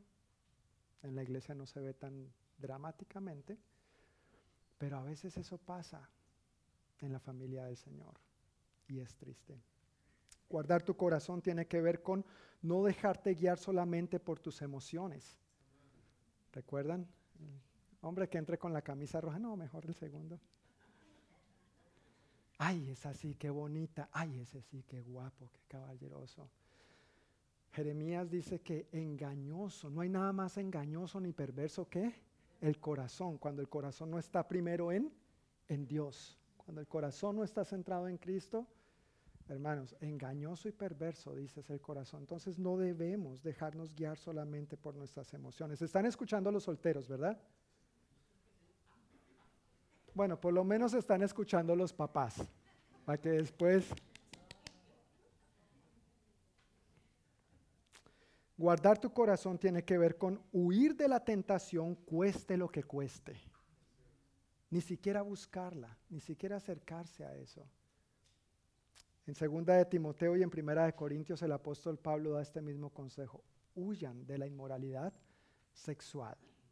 Huyan de al uno encontrarse con un aspecto, con, algo que tenga que ver con inmoralidad sexual, el consejo no es, ay, voy a orar a ver qué me dice el Señor. No, ese es el momento menos adecuado para orar. Lo que dice la Biblia es, salga corriendo. ¿Sabes por qué? Porque si no sales corriendo, lo más probable es que vas a caer. Por algo, Dios dice, sal corriendo. Lo vemos en la vida de José. ¿Recuerdan la historia? ¿Han leído de pronto un poquito? José Génesis, ¿no es cierto? Este hombre eh, buen mozo, la Biblia lo describe como atractivo, guapo, joven. Y la esposa del patrón le empezó a echar el ojo. José, ven te digo una cosita allí. Y José, un hombre íntegro que amaba a Dios, le dijo, ¿cómo se le va a ocurrir que, no dice así, estoy parafraseando, pero ¿cómo se le va a ocurrir que voy a cometer semejante sinvergüencería? ¿Cómo, esto sí lo dice la Biblia, cómo voy a deshonrar a mi Dios y a mi jefe? ¿Cómo voy a cometer semejante acto tan inmoral? Pero esta mujer lo seguía persiguiendo y lo seguía persiguiendo, ¿recuerdas? Hasta que un día de alguna manera logró estar a solas con él en la casa y lo agarró al pobre José. ¿Y José qué hizo? Señor, no, salió corriendo. Y salió corriendo de tal manera que la mujer esta se quedó con, con, la túnica. Gracias a Dios que hoy en día usamos pantalones y, ¿no es cierto?, camisa. Más difícil, por lo menos un poquito más difícil. Pero salió corriendo y José quedó como Dios lo trajo al mundo. Y mantener su integridad, salir corriendo de la tentación, le costó ir a la cárcel. Hermanos, no solamente los solteros, los casados, tenemos que mantener nuestra integridad, cueste lo que cueste. Amén.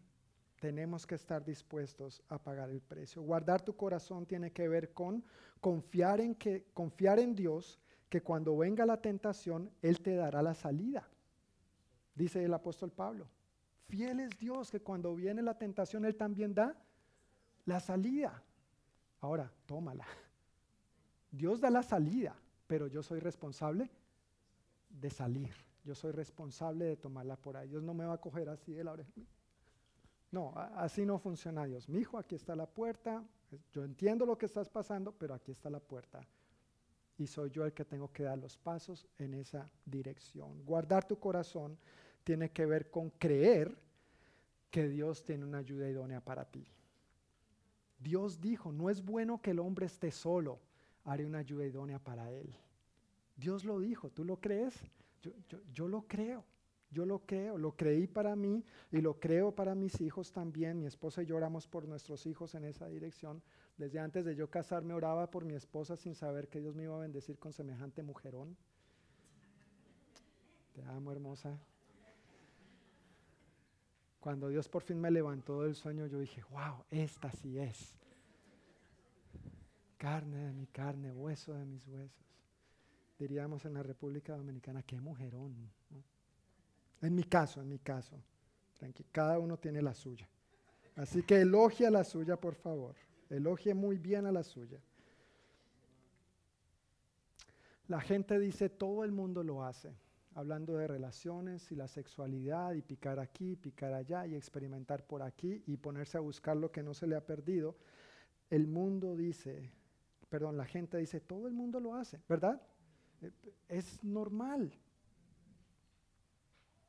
Pues los hijos de Dios no somos todo el mundo.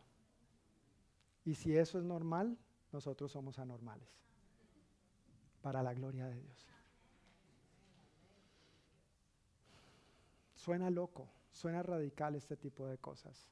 Para el mundo, dice el apóstol Pablo, esto es una locura. Y sí, es una locura para este mundo. Pero para nosotros el Evangelio es poder de Dios para salvación, que salva no solo por la eternidad, sino que nos salva en esta vida, nos salva en esta tierra de meter la pata y de tomar malas decisiones. Pero tenemos que permitir que Él nos lave, dejarle que nos transforme para entonces comprobar que su voluntad es buena, agradable y perfecta. La gente dice todo el mundo lo hace, es normal. Vivimos en un mundo donde, como dije hace un momento, se maximiza el placer, pero poco o nada se dice de las consecuencias. Poco o nada se dice de las consecuencias. Préstame atención, por favor, a la siguiente información. Fresca, recién sacada de la sala de prensa de la Congregación Hispana de la Iglesia del Noroeste. ¿Sabes cuántas enfermedades de transmisión sexual hay en el mundo actualmente? Que se sepa. ¿Alguien sabe? Yo, yo no sabía. Esto es información nueva para mí también. ¿No? Nadie sabe. Hay 30. 30 enfermedades que se transmiten, conocidas que se transmiten sexualmente. ¿Sabes cuántas de estas 30 enfermedades tienen cura? Cuatro. Pero nos venden la idea, usa condón, usa preservativo, no importa. No, sí importa. Porque aún el condón y el preservativo no es sexo seguro. Sexo seguro es en el matrimonio. Sexo seguro es como Dios lo diseñó. Sexo seguro se llama espera el tiempo y la mujer o el hombre que Dios tiene para ti. Sexo seguro es confía en Dios. Sométete a su plan. Sexo seguro para un joven es mantenerse célibe hasta el matrimonio. Eso es sexo seguro. Y para el casado significa ser exclusivamente de esa persona a la que le prometiste hasta que la muerte nos separe. No ponernos a jugar con fuego, porque si jugamos con fuego, podemos salir quemados. Podemos salir quemados. Hay 30 enfermedades de transmisión sexual de las, cuales solamente cuatro tienen cura. ¿Sabes cuántas son incurables? Cuatro también. Cuatro tienen cura, cuatro son incurables. El resto, 22, se mantienen con tratamiento y medicinas, pero no hay cura se apaciguan los síntomas. ¿Sabes lo que eso implica para las personas con que estos van a tener relaciones sexuales más adelante? Que van a vivir lo mismo. Pero el mundo dice, tranquilos, es normal. Todo el mundo lo hace. No vemos comerciales de esto, no lo vemos en la televisión. Entre las noticias está en la sección más escondida, en lo último. Tienes que buscar mucho para llegar a eso. Y aún así nos dicen, es normal y todo el mundo lo hace. Hay más de un millón de nuevos casos diarios de contagios de enfermedades de transmisión sexual cada día. Hoy más de un millón de personas están contrayendo una nueva enfermedad de transmisión sexual. Ayer más de un millón de personas. Mañana más, esas son las estadísticas de la Organización Mundial de la Salud. Y nos dicen, es normal. ¿Es normal que piques aquí? ¿Es normal que piques allá? No. Dios dice lo que es normal y bueno, agradable y perfecto. Amén. La gente dice, todo el mundo lo hace, es normal. Se maximiza el placer, pero nada o poco se dice de las consecuencias. Embarazos no deseados y abortos. Y como consecuencia, muchas veces matrimonios forzados, creyendo que esa es la solución. Como leíamos en el libro, al 2010 se estimaban más de 50 millones de abortos. ¿Sabes cuántos abortos han ocurrido en los Estados Unidos solamente desde 1973 cuando se aprobó la ley Roe versus Wade que permite el aborto sin restricción alguna? Desde 1973 hasta estimados del 2021, porque los datos no están completos, hasta estimados del 2021, se han cometido 63 millones 459 mil 781 abortos. 63 millones 459 mil 781 abortos. Para tu información y para la mía, que vivimos en el estado de Washington, Washington, Oregon y California tienen 51 millones 500 mil habitantes. Se han abortado más que los habitantes de la costa oeste de los Estados Unidos. Para tu información, se han abortado 10 veces El Salvador. Para tu información, se ha abortado la mitad o casi la mitad de México. Para tu información, se han matado casi la misma población de Francia. Francia tiene 65 millones de habitantes. Y decimos es normal, todo el mundo lo hace. Vive la vida, esta vida se vive una sola vez. Esto hablando de las consecuencias meramente físicas, sin hablar de las consecuencias emocionales, los problemas de salud mental que esto conlleva. Ansiedad, depresión, confusión, inseguridad y temor, aunque nosotros como creyentes entendemos que esto tiene un aspecto espiritual también, pero nadie habla de cuando una persona va de relación en relación, va dando su corazón aquí, su corazón allá, y luego lo difícil que es después, si no tiene a Cristo, entablar una relación seria en el Señor, llena de confianza, en paz y en la victoria que Cristo tiene para nosotros. Mucha gente vive hoy en día a causa de estas relaciones en ansiedad, depresión, confusión, inseguridad y temor. ¿A qué horas este o esta me va a hacer lo mismo que me hizo el anterior? a qué horas yo le voy a hacer a este o a esta los mismos errores que cometí en mi relación anterior. Eso sin hablar de las defraudaciones, las enemistades y las rupturas dolorosas. ¿Recuerdas nuestro corazón?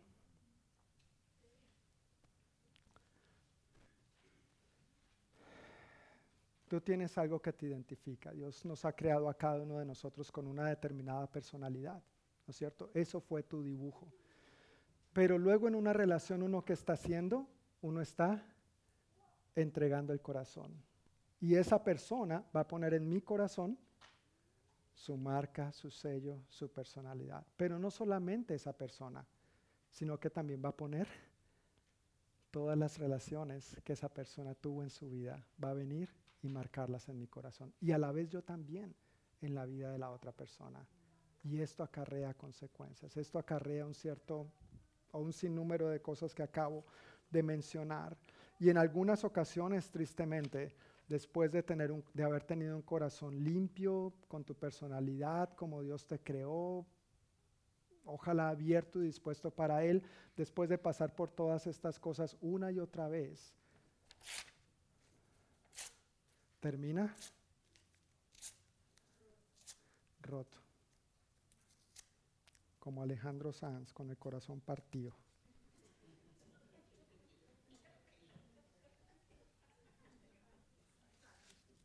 Y entonces se va quedando un pedazo con el uno, un pedazo con el otro, un novio por aquí, una aventura por allá, otro y otro y otro y otro. Entonces cuando por fin llega la ayuda idónea que Dios tenía para uno, ay caramba, me equivoqué con la... Ay, no, esta tampoco era. Venga, me devuelve mi pedacito de corazón que le dejé, por favor. También el anillo, los zapatos, tanta, tanta plata que gasté en usted, en usted y mire, ¿sí? Y mientras uno va después a la persona, se le van cayendo, ay, sí, sí. Entonces el día del matrimonio uno está haciendo los votos, prometiendo este, esta vida y la otra. ¿Con qué? Con los pedazos que le quedaron.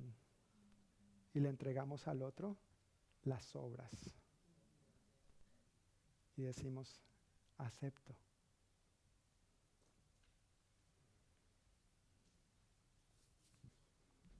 Duro, ¿verdad? Duro. Para los que somos papás, esto tiene que ver con nosotros. Por supuesto, tiene que ver con los solteros. Por favor, reciban esto con todo el amor y la gracia de Dios, los solteros. Pero para los papás, para que nos pongamos las pilas con nuestros hijos. ¿Cómo queremos que nuestros hijos lleguen a esa ayuda idónea que Dios tiene para ellos? ¿Cómo los estamos preparando? ¿Cómo los estamos ayudando a guardarse, a esperar, a creer, a confiar en Dios? ¿Qué estamos esperando que Dios les dé a ellos? ¿Cómo queremos que ellos se presenten a esa persona que Dios tiene para ellos? Por algo, por algo, Dios estableció que este maravilloso regalo de las relaciones y la sexualidad se lleve a cabo en el contexto único del matrimonio. Ahí es donde existe de verdad de una manera segura. Y aún, piensa por esto en un momento, si aún en el Señor los, los matrimonios tenemos desafíos, gracias mi amor, ¿sí ve? Si aún en el matrimonio los creyentes tenemos desafíos, imagínese sin el Señor. Imaginémonos sin el Señor. Ahora, esto ilustra muy bien la relación con una persona, pero es peor cuando eventualmente la ruptura termina siendo con el Señor. Dios no me escucha, yo ya he confiado tanto en la gente, la gente me ha defraudado tanto, en la iglesia me han defraudado tanto, tuve novios o novias de la iglesia y me han engañado, me han defraudado tanto, que Dios ni que Dios, y terminan partiendo cobijas no solo con la persona, no solo con la iglesia, sino con Dios mismo, el dador de la vida. Es algo serio, es algo, es algo trascendental, es la segunda decisión más importante de tu vida y de la mía. Consejos prácticos, y con esto casi casi termino. ¿Qué hacer entonces respecto a esto? A los solteros y a los papás quiero que prestemos atención a estos consejos prácticos. Solteros, cultiva genuinas relaciones de amistad en el Señor, en el Señor.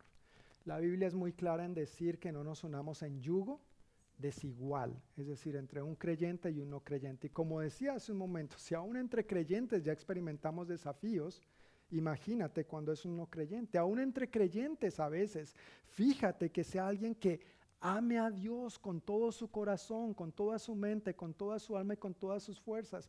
Cristianos, muchos se llaman hoy en día, pero hay que realmente detenernos a ver el fruto de su estilo de vida.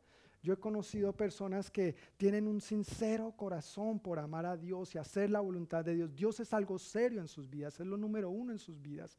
Y en la iglesia hay otra persona que también aparentemente Dios es algo serio en sus vidas y después de que se casan, Ahí es que empieza el mambo. Ay, a la iglesia otra vez, pero ya fuimos el año pasado. ¿A qué tenemos que ir hoy? ¿Cada domingo? No. Y servir y convivir allá con los hermanos, que cafecito, que... No, a mí no me importa esa gente. Y el otro, pero es que es importante. mira, tú, tú te quieres casar, tú no quieres tener un hijo o una hija. Amén. Tú no quieres a alguien que tengas que estar arrastrando ahí. No, no, no. Tú quieres a alguien con quien tú convivas los planes y propósitos de Dios para ti. Y eso los padres lo queremos para nuestros hijos también. Así que pongámosle el ojo con quienes están relacionando nuestros hijos. Oremos por eso. Que Dios los aleje, que Dios aparte a los que no son. Yo le agradezco mucho a mi suegra. Mi suegra oraba y ayunaba por el esposo aquí de la muchachona. Y se le acercaron algunos pero ah, las mamás tienen un ojo, ¿sí o no? Y yo, sí, suegra, gracias. Gracias. Porque Dios la guardó, Dios la guardó. Y, nosotros podemos influenciar grandemente en la vida de nuestros hijos al orar por ellos. Otro consejo práctico, observa cómo se comporta la persona en grupo. Chicos, solteros, escúchenme.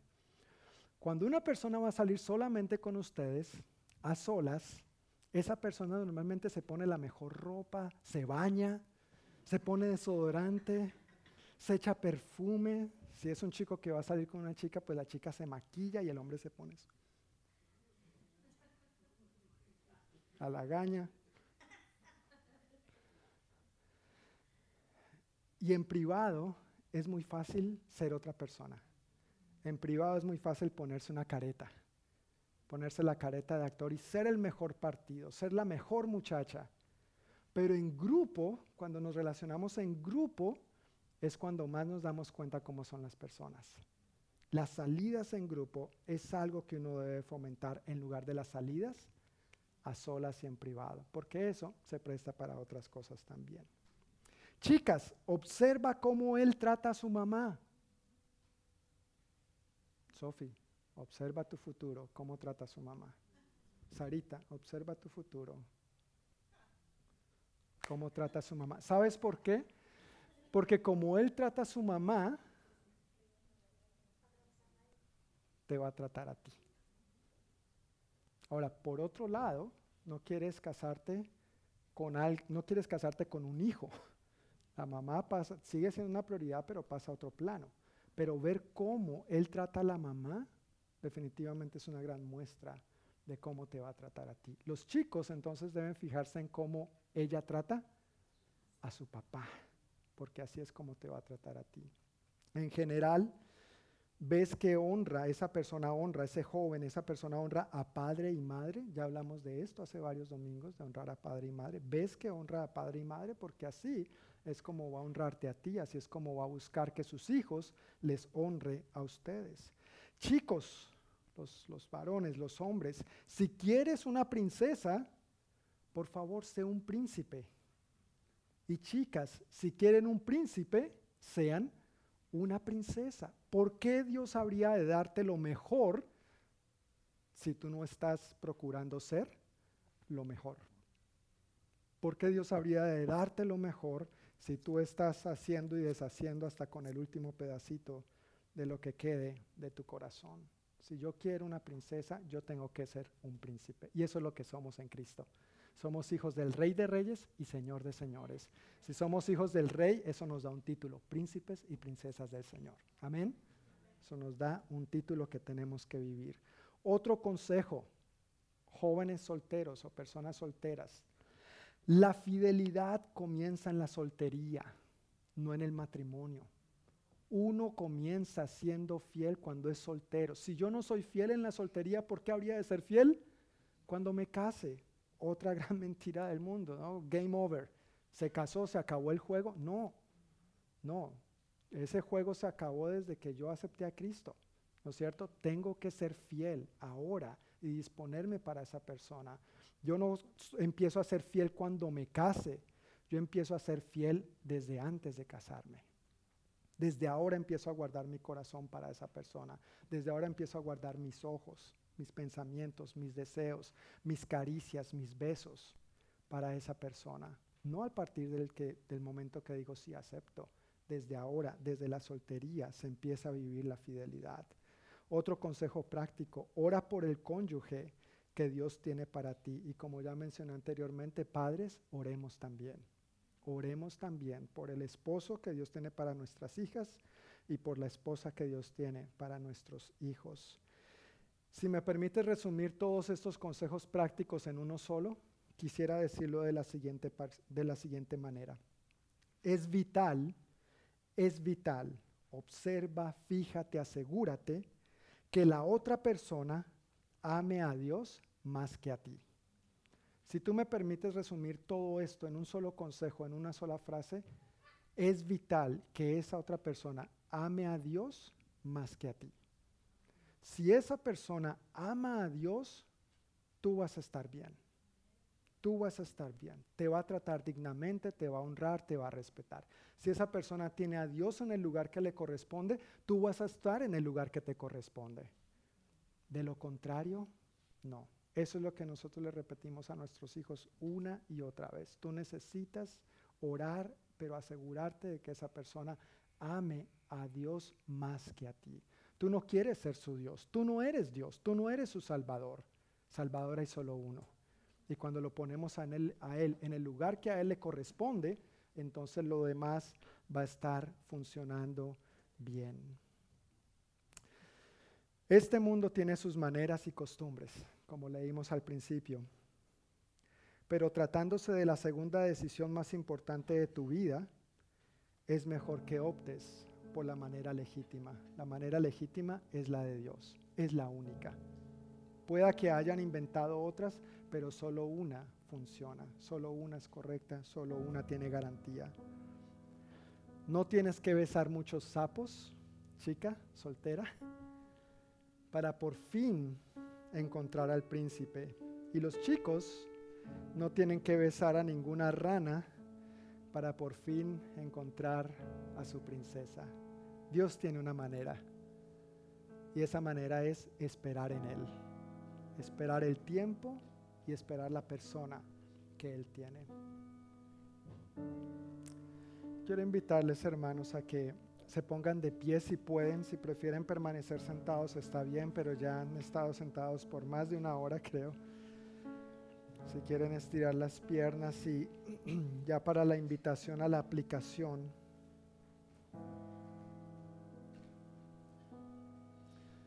He mencionado en varios momentos que esto se trata de la segunda decisión más importante de tu vida. El título del mensaje hoy se llama La segunda decisión más importante de tu vida.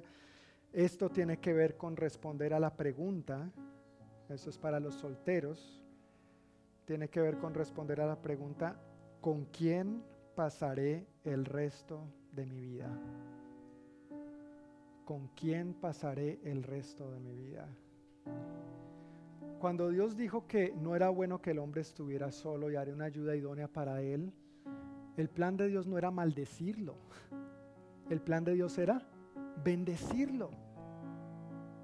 Entonces, de esta decisión que una persona tome, depende, y, tú podrás darme la razón, depende que el resto de su vida sea una bendición o sea una maldición.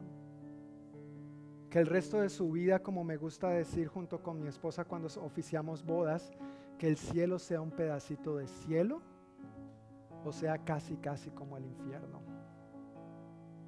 ¿Qué quieres para tu vida, joven soltero, joven soltera que estás en este momento? Mi consejo a la luz de la palabra, decide esperar en Dios por la persona y el tiempo que Él tiene para ti. Descansa en Dios, permite que Dios te introduzca en ese profundo sueño donde no estés desesperado. Ese, el que entre por la puerta, no. Ora, Bendice a esa persona desde ahora, pero espera en el Señor. Ocúpate de los animalitos y del jardín. Tienes que estudiar, tienes que aprender a ser hijo, eventualmente tienes que trabajar, tienes que aprender a limpiar la casa, ser responsable con las finanzas que empiezas a tener. Esa es la segunda y más trascendental decisión de tu vida. Va a llegar a complementar los propósitos y el plan de Dios para ti. Va a ser un instrumento para que lleves a cabo la voluntad de Dios en tu vida o va a ser una distracción para que dejes de cumplir la voluntad y los propósitos de Dios para tu vida. ¿Qué quieres hacer? Está la puerta, está la salida, pero Dios nos pide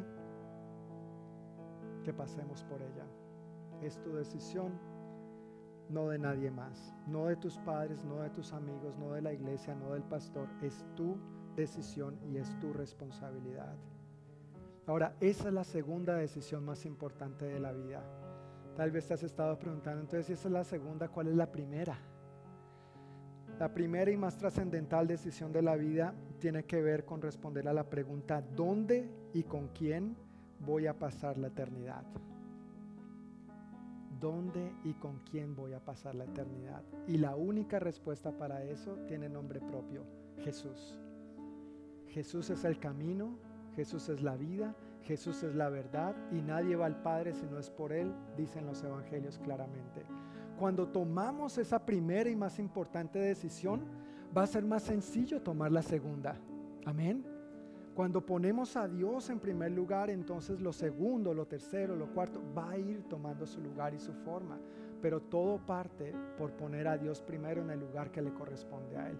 Él es rey, no tú. Él es Señor, no tú. Él es Dios, no tú. Él es soberano, no tú. Él es Salvador, no tú. Él fue quien pagó por tus pecados en la cruz del Calvario, no tú. Él fue quien derramó su sangre. Él fue quien te compró y pagó por ti a un precio alto, su propia vida. Por eso la primera y más importante decisión es invitarlo a Él a ser nuestro Señor y Salvador. De allí viene todo lo demás. De allí viene todo lo demás. Inclinemos nuestros rostros. Cerremos nuestros ojos por un instante mientras oramos y damos gracias a Dios y reflexionamos en esto que hoy hemos recibido juntos de parte de Dios. Señor, muchas gracias por tu palabra. Gracias por estos principios, Dios, que tú has establecido tan claramente, Señor, que son inmutables. Tu palabra dice que es, es, es incambiable, que es eficaz, que es más cortante que toda espada de dos filos. Tu palabra dice acerca de sí misma que toda ella funciona, que es inspirada por ti que los principios que diste en la antigüedad son los principios que siguen funcionando hoy en día. Pero hoy, Señor, la humanidad nos creemos tan inteligentes. Y a lo que tú llamas pecado lo llamamos normal. Y hemos dejado de lado, Señor, lo que tú has establecido como legítimo, como verdadero, como, puro, como sagrado. Señor, estas ideologías, esta mentalidad, estas conductas, estos, estas costumbres han permeado a nosotros, tu pueblo, tu iglesia, y te pedimos perdón, Señor, por aceptar esto como normal. Te pedimos perdón por fomentar a veces eso, Señor, en nuestras iglesias. Ayúdanos de todo corazón a volver a ti. Ayúdanos a volver al principio, al origen, a como tú creaste las cosas, a lo legítimo, Dios. Y gracias te doy, Padre, que aún en medio de nuestras malas decisiones del pasado, si nos arrepentimos, tú nos perdonas. Nos limpias de todo pecado, dice tu palabra, y nos ayudas a seguir adelante de tu mano. Así que gracias por tu amor incondicional, gracias por tu perdón. Gracias por tu gracia, Señor. Esta gracia inexplicable, esta gracia que a pesar de, nuestra terquedad, nuestra necedad, nuestra dureza de corazón, siempre tú estás con tu mano tendida, Señor, para alcanzarnos, para rescatarnos.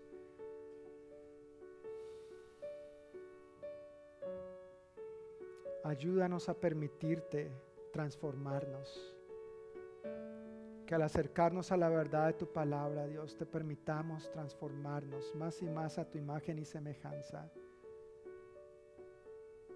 con el propósito de honrarte a ti, Señor, de honrar la familia como tú la has creado, de tomar decisiones sabias en el caso de los solteros que les conduzcan a un matrimonio que sea de bendición. Y en el caso de los que somos padres, que ayudemos a nuestros hijos, Señor, bíblicamente a tomar esa importante y trascendental decisión, la segunda más importante de la vida.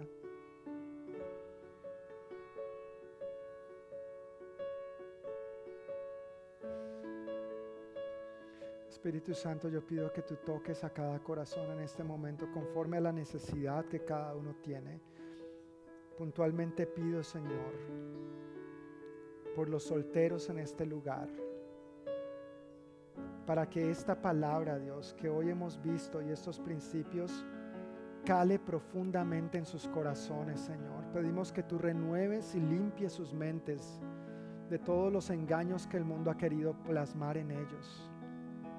Limpia y lava en este mismo momento, Dios, y ayúdales a creerte a ti, a creer que tu palabra es verdad, que tu palabra funciona, que tu voluntad es buena, agradable y perfecta. Ayúdales a tomar las decisiones y los pasos de fe y obediencia que tienen que empezar a dar a partir de hoy para que eventualmente en un futuro vean cómo esto es cumplido en ellos y a través de ellos, Señor.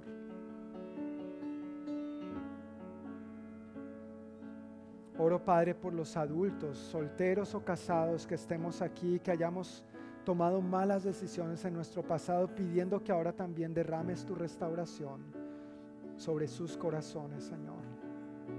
Que cualquier engaño que este mundo, la corriente, la cultura de este mundo haya querido plasmar en ellos y que hoy en día todavía sea un argumento en sus vidas, yo pido Dios que tú lo desarraigues en el nombre de Jesús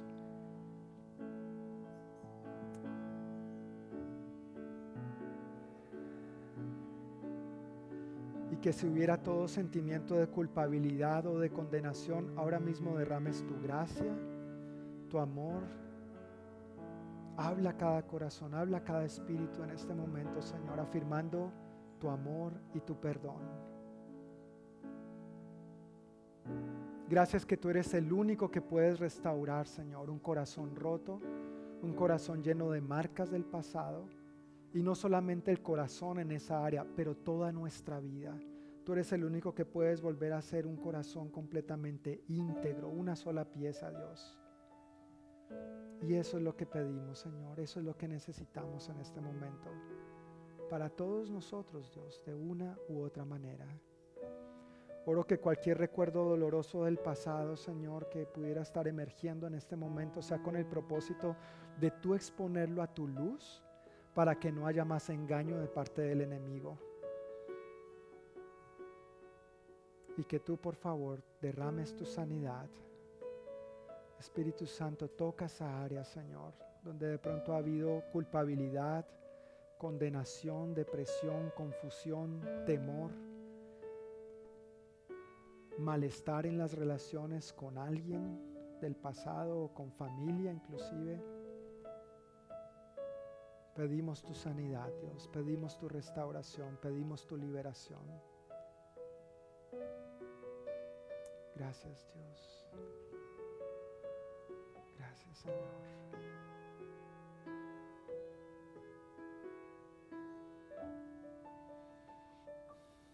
Y mientras seguimos con los rostros inclinados y los ojos cerrados,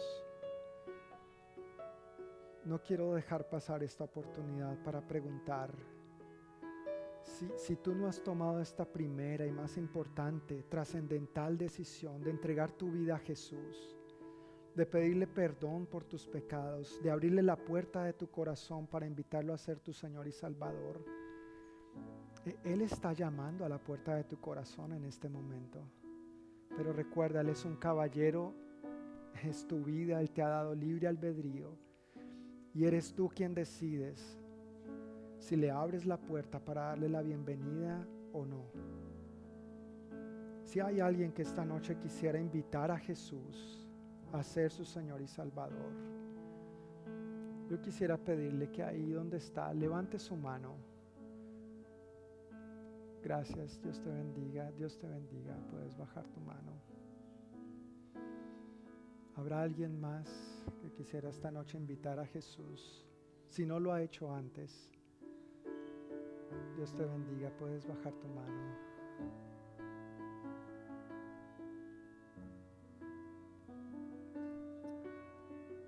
Su palabra dice, con amor eterno te he amado.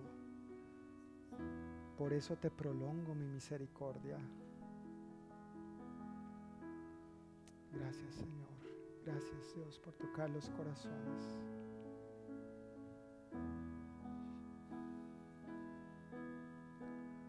Alguien más que esta noche diga, sí, yo necesito a Cristo en mi corazón. Dios te bendiga. Puedes bajar tu mano. Dios te bendiga. Puedes bajar tu mano. Gracias Señor. Gracias Dios por tu obra. Gracias por tocar los corazones, Dios. Gracias.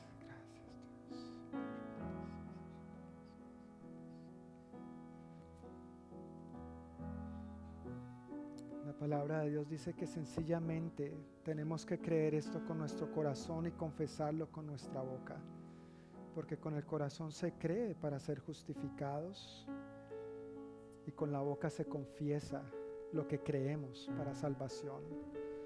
Entonces a las personas que levantaron su mano y al resto de la congregación voy a pedirles que por favor les apoyemos al decir, al expresar este deseo del corazón de estos hermanos diciendo al Señor, amado Dios, te doy muchas gracias por morir en la cruz y tomar allí mi lugar para que hoy yo pueda recibir tu perdón. Te pido perdón por todos mis pecados. Me arrepiento de cada uno de ellos. Perdóname por mis malas decisiones pero hoy te abro la puerta de mi corazón para que entres en él.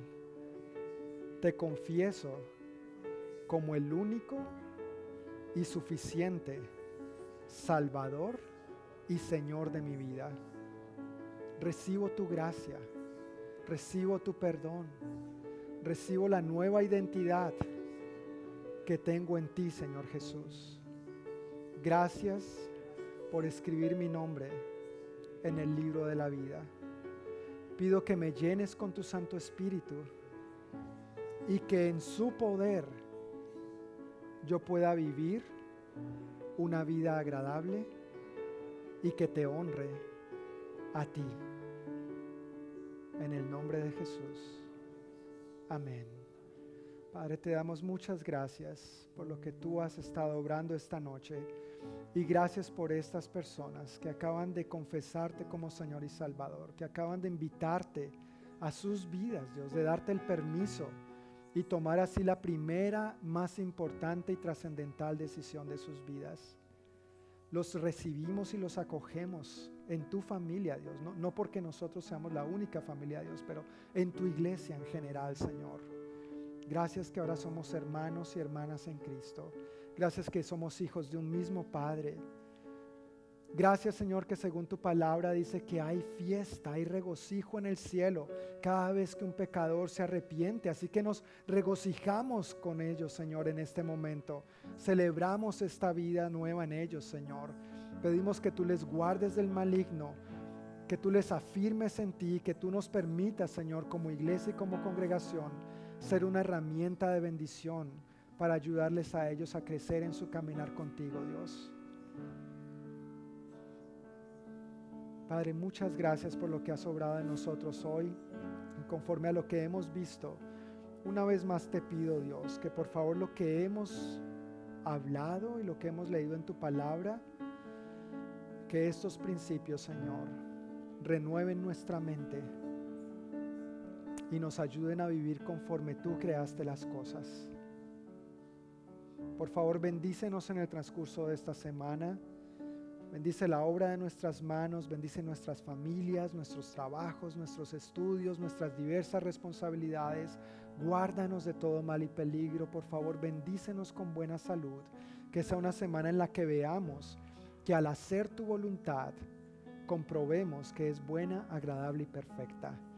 Y que con tu favor nos volvamos a ver aquí el próximo domingo para seguir celebrando tu bondad y seguir creciendo en ti, Dios. Gracias por tu amor. En el nombre de Jesús. Amén y amén.